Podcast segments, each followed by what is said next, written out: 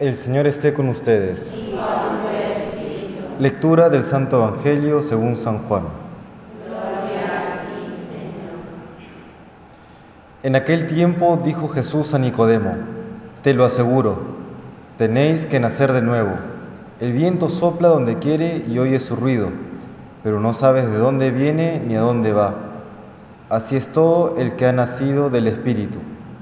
Nicodemo le preguntó, ¿cómo puede suceder eso? Le contestó Jesús, ¿y tú, el maestro de Israel, no lo entiendes? Te lo aseguro, de lo que sabemos hablamos, de lo que hemos visto damos testimonio, y no aceptáis nuestro testimonio. Si no creéis cuando os hablo de la tierra, ¿cómo creeréis cuando os hable del cielo? Porque nadie ha subido al cielo sino el que bajó del cielo, el Hijo del Hombre. Lo mismo que Moisés elevó la serpiente en el desierto, así tiene que ser elevado el Hijo del Hombre, para que todo el que cree en Él tenga vida eterna.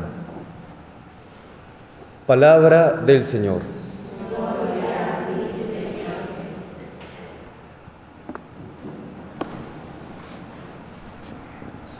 Las palabras de Jesús leídas o escuchadas en el contexto inmediato en que las dijo suelen ser misteriosas.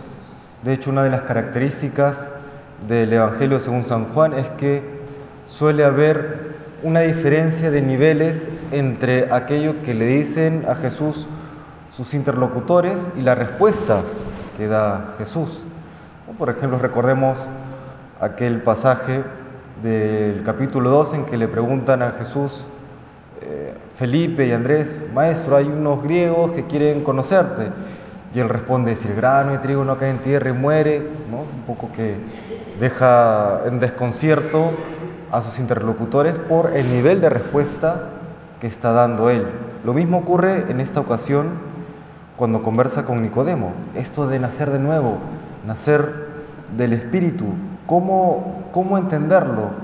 Y luego esto de elevar nuevamente la serpiente en el desierto, mejor dicho, cuando Él se ha elevado como la serpiente, ¿qué significa? Y es que la Sagrada Escritura encuentra su sentido pleno y las mismas palabras de Jesús encuentran su sentido pleno a la luz de la resurrección. Sin la resurrección falta el criterio interpretativo de todo lo demás que dice Jesús y todo lo demás que ocurre en la Sagrada Escritura. Lo mismo con nuestras vidas.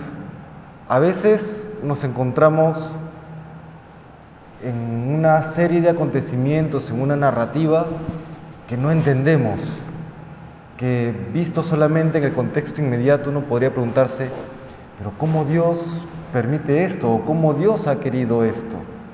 Nos resulta desconcertante o nos resulta incluso confuso, doloroso.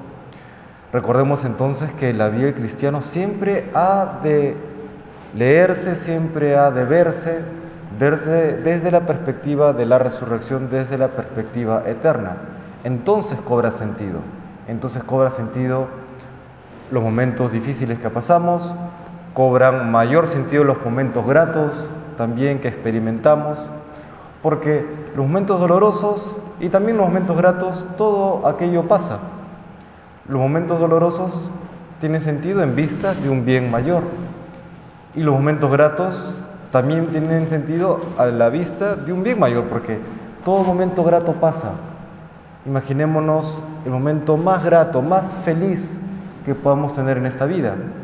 Tiene un inicio y tiene un fin. Y este momento grato, este momento feliz, si ha sido muy intenso, solemos luego ponerlo como referencia en nuestra vida y estamos siempre añorando, estamos nostálgicos, no estamos extrañando aquello que vivimos en el pasado y que nos resultó tan, tan, con tanta alegría, lo vivimos. Si no está la resurrección, viviremos nostálgicos siempre. A la luz de la resurrección se entiende que todo lo bueno está en el pasado, pero lo mejor está en el futuro.